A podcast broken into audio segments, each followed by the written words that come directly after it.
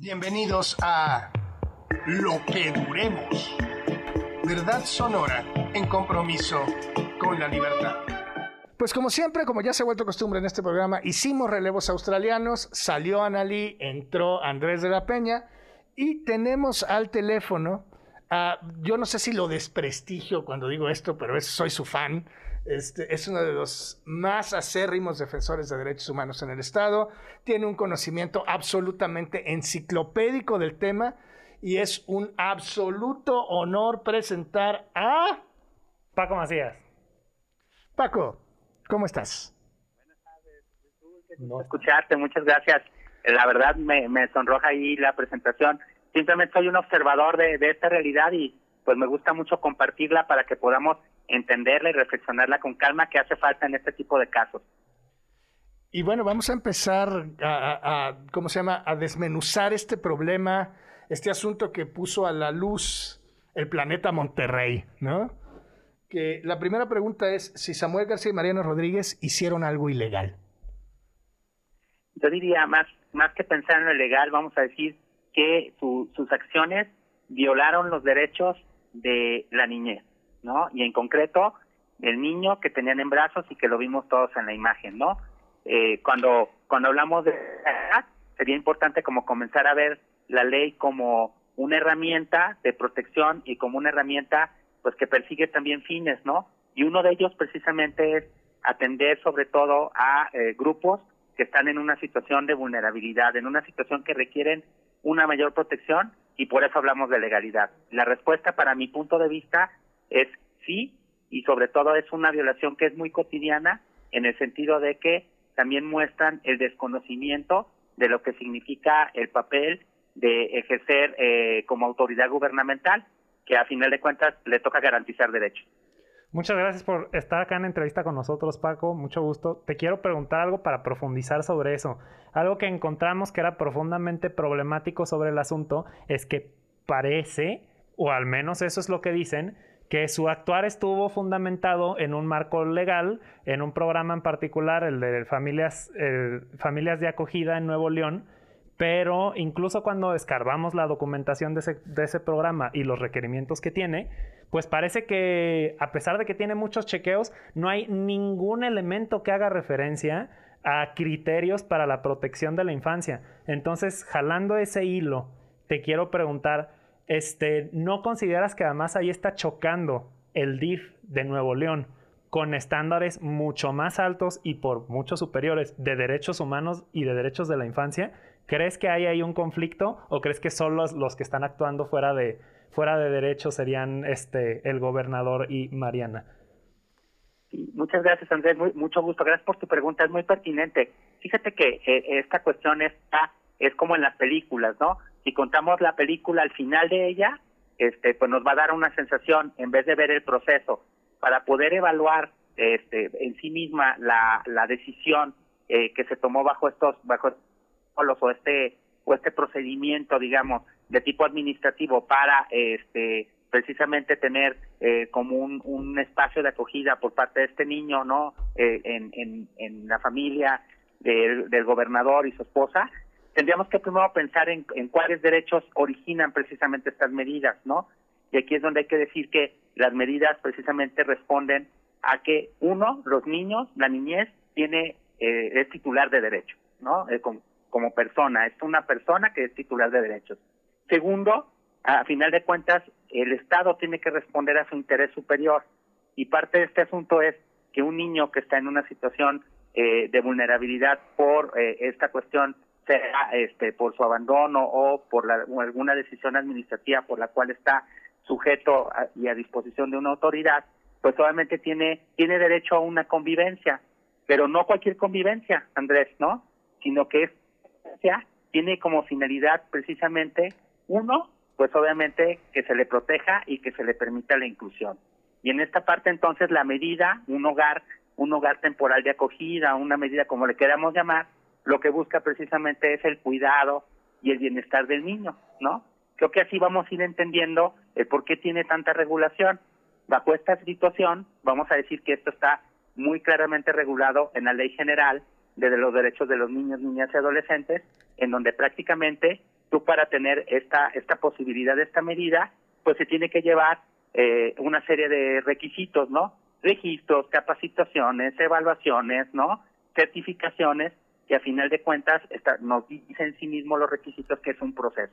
Cuando esto se hace de forma prematura, de forma rápida, este, dependiendo el actor de quien está solicitando, pues obviamente hace nugatorio todo lo que estamos diciendo, ¿no? A final de cuentas, eh, haciendo de un niño una especie de objeto. Sí, ¿y qué hay para, digo, para explicárselo a estas personas que este es como el comentario defensivo en las redes, porque si hay, no sé si un operativo o voy a decir una cascada de comentarios que defienden la acción de haberse llevado este niño este fin de semana, haber compartido fotos del niño en las redes y haberlo tenido en la casa del gobernador de Nuevo León. Y la postura es, pero ese niño tuvo un fin de semana fantástico. ¿Qué tiene de malo? ¿Qué podrías decir en torno a esa postura? Sí, claro, eh, eh, esta parte, eh, hay un dicho muy conocido que dice que cada quien tiene una parte de la verdad. Nada más que en la parte de los derechos humanos no hay que olvidar que lo que defienden precisamente es la dignidad de las personas. Entonces, cuando nos ponemos un poco creativos en la, en la lógica de, de disminuir la dignidad de las personas, pues lo que estamos este, dejando de lado es colocar riesgo a rostros concretos, ¿no? Entonces, en este caso podríamos decir, por supuesto que nadie le hace daño, que le den amor, que le den cariño, que le den comprensión en una parte de, de, esta situación, pero esto involucra aspectos de dignidad, ¿no? Entonces, y ahí hay que decir que las acciones asistenciales son acciones que las tendríamos que hacer todas las personas, ¿no? Incluso los que están en esta red debatiendo, todas las personas las tendríamos que hacer, pero por un sentido ético, ¿no? En un sentido de poder construir esa otra parte de la comunidad sabiendo que quienes tienen una situación de desventaja, ¿no? Este, para eso existe el bien común, para que de forma solidaria y subsidiaria como comunidad podamos responder, pero es en un sentido personal. Pero cuando yo soy gobernante y cuando hablamos de los derechos humanos, las obligaciones son para el Estado y una de las principales obligaciones cuando uno es gobernante precisamente es eh, cumplir la ley como un ejemplo claro y lo segundo es la parte de garantizar, proteger y promover los derechos humanos, ¿no? Entonces, en este caso, la respuesta es, si yo quiero entrar en un, en un papel de un hogar de acogida con los requisitos de protección de los derechos humanos en beneficio de la niñez, pues tendría que ser el primer ejemplo de cubrir los requisitos, las certificaciones, las dinámicas, los tiempos y las evaluaciones eh, en un plano de igualdad como cualquier persona interesada en este asunto, cosa que la distancia se ve, pues que no ocurrió claramente, ¿no? Oye Paco, y antes, antes de que ocurriera el evento, pues la versión que traían es que no, que no tenían la documentación para la familia de acogida y que entonces era un permiso de convivencia. Luego nadie encontró ese permiso de convivencia, ni siquiera el, el DIF nacional, nadie sabe a qué se refieren y dijeron, ah, es que se trata del programa de familias de acogida. Entonces estamos hablando de que dicen haber usado ese programa a pesar de no estar certificados, un poquito como para poner a la audiencia en perspectiva, no sé si puedes explicar de qué tamaño es la falta en ese sentido, si lo que hicieron fue eh, saltarse el programa y hacerlo al vapor a través de su influencia, y de qué tamaño podría ser la sanción si existiera en un país donde nadie, nadie sancionan por nada. Pero ¿de qué tamaño sería la falta y de qué tamaño sería la, sanción? Agregando, ¿y cuál es la cadena? Es decir, no son solo ellos, son quienes les permitieron hacer esto, ¿no? Así es, así es, exactamente. En esta historia hay que irnos como, como el desde dónde, que lo dice claramente este, Ignacio Yacuría, por ejemplo, el desde dónde y para quién los derechos, ¿no? Si lo analizamos es, se trata uno de un, de un niño que tiene una condición de situación de vulnerabilidad, porque todo parece indicar que tiene un tipo de discapacidad, ¿no? Entonces eso ya implica una, una situación de generar acciones para igualdad, de tal manera que los procedimientos tienen que ser muy cuidados precisamente por la propia condición del niño y porque el niño es titular de derechos y requiere precisamente un perfil, una familia, un, una dinámica, pues que precisamente le dé toda esta parte de cuidado. Entonces requiere un procedimiento que esté apegado, que tenga claridad, transparencia, requisitos y validaciones porque lo que estamos garantizando no es simplemente un envío de paquetería, ¿no? Por, por citarlo y decirlo de una forma grosera, ¿no? Sino estamos hablando de que lo que se va a tratar de hacer es una convivencia que favorezca la dignidad, la integridad y una situación muy particular de la niñez, ¿no?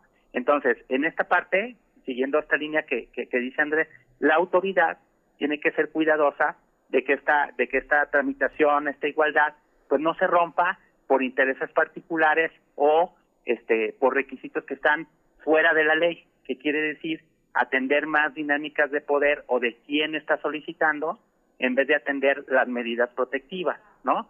Entonces, en esta parte es donde desde el inicio, independientemente de que la visita pueda resultar muy favorecedora para el niño, ¿sí? Pero desde ese momento lo que estamos permitiendo es un desvío de poder. Y al, al haber un desvío de poder, no podemos pensar que se están garantizando otras condiciones que pudieran beneficiar al niño, ¿no? O sea, eso eso atañe como la consecuencia, ¿no? Y lo tercero, pues hay que decir que no solo es, no solo es el mal ejemplo que coloca la autoridad de Nuevo León, encabezada por el gobernador en esta acción, que lo hace parecer como algo personal, cuando en realidad se trata de un acto de Estado. En el caso de él, ya su vida personal no está este, separada de su ejercicio del cargo. Entonces estamos hablando literalmente, pues, de una violación a los derechos humanos que implica una revisión y en esto ya paso colación esta parte de de las omisiones de la autoridad de no tener el cuidado de precisamente generar este tipo de convivencias de una forma garantista, de una forma que los requisitos precisamente permitan transparentar esto que estamos diciendo, el fondo del asunto, ¿no?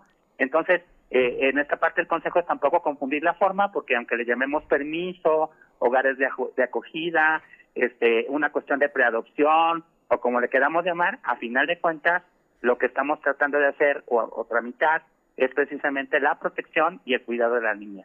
Vamos a ir a corte, no te nos vayas, regresamos a la última parte de esta entrevista, eh, regresamos. Paco, nos quedamos viendo si se pueden fincar sanciones, si llegaremos a eso, a quién le corresponde agarrar el tema, si se persigue de oficio. ¿Qué es lo que tendría que pasar si existiera el Estado de Derecho? Lo dices muy bien porque eh, sabemos que en nuestro país esas situaciones son como de equilibrios difíciles, ¿no? Pero digamos que hay instituciones que les tocaría actuar de oficio, ¿no? Al tratarse de una violación a los derechos humanos, en primer lugar, pues solamente el, el, el ombudsperson de Nuevo León, que ya se pronunció al respecto y habría una inconformidad, va precisamente a investigar el asunto para atender estos puntos que estamos comentando, ¿verdad? Y seguro, pues eh, se pronunciará eh, parte, ¿no? Entendiendo también que eh, en el caso del gobernador, pues estamos hablando de eh, que puede tener una responsabilidad este, de tipo administrativo y en su caso, pues eh, tendrían que analizar si pudiera constituir alguna alguna eh, acción de tipo delictivo, ¿no? Alguna acción o omisión de tipo delictivo también, ¿no? El tema En de que se hayan que- monetizado Sí, las redes hay sociales. Leyes, hay leyes que protegen precisamente esto, ¿no? Se está hablando ya de esta parte que no hemos hablado, pues de lo que ocurrió ya en la convivencia, ¿no? Perdón, Zul, te interrumpí. Sí, no, no, yo a ti. Este, más bien, este, sí, se monetizó el tema. Es decir, la, la esposa del gobernador monetiza sus redes sociales. Y entonces, al haber compartido estas fotos de este niño y haber tenido interacciones en redes sociales, hizo negocio con esto. ¿Ahí qué? Ahí lo que hay que decir es que se va a tener que analizar esta esta dinámica que ella tiene este como influencer digamos no este en las redes sociales contra algo que obviamente que es obviamente que se dé esta dinámica de explotación no que digamos que el origen de esto es que pues utilicemos una persona para fines que no respetan la dignidad este en este caso ni de su condición ni de su situación como como niño no esta es una parte pues que se ha estado mencionando por parte de la red de los derechos de la infancia, este, entre algunas otras organizaciones, y que pues tendrá que investigarse y deslindarse la responsabilidad, sabiendo que cuando hablamos de este tipo de delitos, pues obviamente se trata de que precisamente se, se abra una investigación, pues obviamente transparente, en donde se pueda se pueda ver la conducta de lo que de lo que se está reflejando. A final de cuentas, en sí misma la conducta es algo pues que atenta eh, precisamente contra la imagen, el nombre y precisamente pues la identidad propiamente la honra y la reputación del niño, ¿no? Y por su condición, pues solamente lo revictimiza, este, lo puede hasta estigmatizar porque esta divulgación le puede generar condiciones difíciles al niño en el centro, en el centro donde, donde él reside y que don- donde puede generarse otro tipo de dinámicas hacia, hacia su trato y todas estas cuestiones pues tendrá que asumirla la autoridad que fue omisa al respecto, ¿no? Pero es profundamente asimétrico un sistema de justicia y de defensa de derechos humanos que tiene un andamiaje endeble en este país contra un gobernador en un país donde la impunidad es enorme, ¿no? Eh, yo diría que siempre ese andamiaje puede ser desequilibrado, pero una prueba eh, contraria sería que hay un interés en la opinión pública. Hay que, hay que, yo soy de la idea de que hay que tomar este tipo de incidentes como algo más pedagógico para entender la trascendencia de que ya no estamos hace 200 años en la situación de la niñez, que hoy la niñez tiene derecho a la opinión, a la participación y que tenemos que abandonar visiones de adultez y la autoridad realmente decantarnos en la parte de garantizar y proteger sus derechos, ¿no? Y la otra es también para evaluar las instituciones que tenemos, ¿no? Una de ellas que no mencioné hace un momento, pues hay una Procuraduría de Protección de Niños y Niñas y Adolescentes, ¿no? Y hay sistemas estatales, ¿no? Federales y municipales precisamente que atienden esta parte. De tal manera que ahí también podemos visualizar pues lo endeble de, de, esta parte y precisamente a veces la falta de atención que pues que le ponemos precisamente a este tipo de instituciones, pues que son instituciones garantes y que son creadas precisamente para actuar desde una forma preventiva y generar pues también propuestas políticas para que este tipo de cosas pues no vuelvan a suceder. Hablando de eso, Paco, o sea, hablamos primero ya atendimos el tema de la explotación de un menor para ganancia mercantil, política y mediática. También eh, hablamos de potenciales actos, bueno, tipos administrativos en los que incurrió el gobernador, en los que incurrió Mariana, debido a que posiblemente se hayan saltado todo lo que, todo lo que tenían que hacer dentro del programa. Pero aparte de eso, ya hablamos de, todos estos problemas administrativos donde personas individuales podrían tener responsabilidades administrativas. Pero te quiero preguntar sobre eso, de las instituciones. Si en efecto llevaron toda la documentación y les dejaron hacer lo que hicieron, eso significa que el DIF de Nuevo León y significa que también la Procuraduría de Defensa de Niños, Niñas y Adolescentes de Nuevo León palomearon este asunto. A nivel de instituciones eso es gravísimo. Entonces yo te pregunto, para, para que se cumpla la garantía de no repetición, y si nuestras instituciones garantes fueran lo que, lo que deberían de ser, ¿qué tendría que pasar ahorita con el DIF de Nuevo León y con la Procuraduría de Defensoría de los Niños, Niñas y Adolescentes de Nuevo León? A nivel institucional, ahorita, ¿qué tendría que pasar eh, con los procesos, con la garantía de no repetición, más allá de las personas individuales con responsabilidad? Es muy importante tu pregunta porque regularmente esta, esta no se hace, ¿verdad? Y es súper importante. Es primero ver ¿cuántas, cuánta parte de la niñez la tenemos institucionalizada, Andrés? Sea, esa parte creo que es vital en un asunto donde, pues incluso Jalisco es de los estados en el que tenemos más, más niños institucionalizados. Siempre a la pregunta de cuántos niños tenemos, a veces ni los censos están ajustados, ¿no? Ni los registros. Entonces, esta parte nos tiene que volver a llamar de que vivimos una, una parte opaca que, lo que estamos viviendo hoy con el gobernador de Nuevo León, pues es un efecto, ¿no? Donde tenemos procedimientos, pero en realidad lo que lo que hacen las instituciones es simplemente este desahogar una demanda de, aspectos en donde pues no pueden atender y, tratan de colocar no a, la niñez donde donde se puede ante la emergencia la carencia de recursos entonces en esta parte de no repetición la ya precisamente ver cuántos niños están institucionalizados, en qué condiciones están, este, los procedimientos, de, hecho, los recursos públicos que se dan precisamente a las instituciones, ¿no? Este, recuerdo casos de Jalisco, ahora que hemos tenido muchos casos de abusos en las instituciones, ¿no? Eh, el albergue Cien Corazones, entre algunos otros, recientemente en este en este sexenio nos hacen ver que hay una situación crítica, incluso hasta de los perfiles de quienes están dirigiendo las mismas, y son tomadores de decisiones en favor de la niñez. Entonces, creo que es momento de, que podamos tomar en serio esta situación de los derechos de la niñez para poder poner sobre la mesa este eh, y decir que eh, no solo perfeccionar los marcos legales, sino hacer que estas instituciones realmente sean ejemplares y realmente sean garantes bajo esta perspectiva de lo que pues ellos más necesitan, ¿no? Sí, bueno, es soñar, es, poner la vara alta, pedir que se haga lo básico acá. Yo tendría, vamos a hacer un, último par de preguntas porque se nos está, se nos está acabando el tiempo. Yo preguntaría sobre el niño en lo particular. ¿Quién tendría que hacerse cargo de protegerlo, de garantizar su salud mental, de que esto no pase, de que esto no siga pasando, ¿no? Eh, tenemos un sistema tan endeble que actualmente, en este momento, en medio de la crisis, la pareja sigue subiendo fotos del menor pese al escándalo, ¿no? Es decir, nadie está deteniendo que se siga lucrando y que se siga compartiendo la imagen de este infante que está al centro de todo. ¿Quién tendría que cuidarlo y, hacerse cargo de él? Bueno, en este momento hay quien tendría que intervenir en esta parte, la Procuraduría de Protección de Niños, Niñas y Adolescentes, tendría incluso que solicitarle, por ejemplo, a un juez la suspensión de estas publicaciones, que sí se hace, ¿no? Este, se hace de hecho hasta en litigios en materia penal donde los jueces ordenan este un poco la, la, la bajada incluso de las publicaciones o la suspensión de las publicaciones ante alguna medida cautelar que se está solicitando.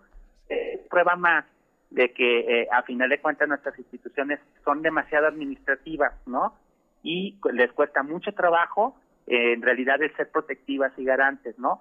Son instituciones que tienen muchas facultades que las pueden llevar a cabo, pero esta lentitud y esta falta de, eficiencia hacia la protección de los derechos, pues nos dice del estándar en el que se encuentran, ¿no?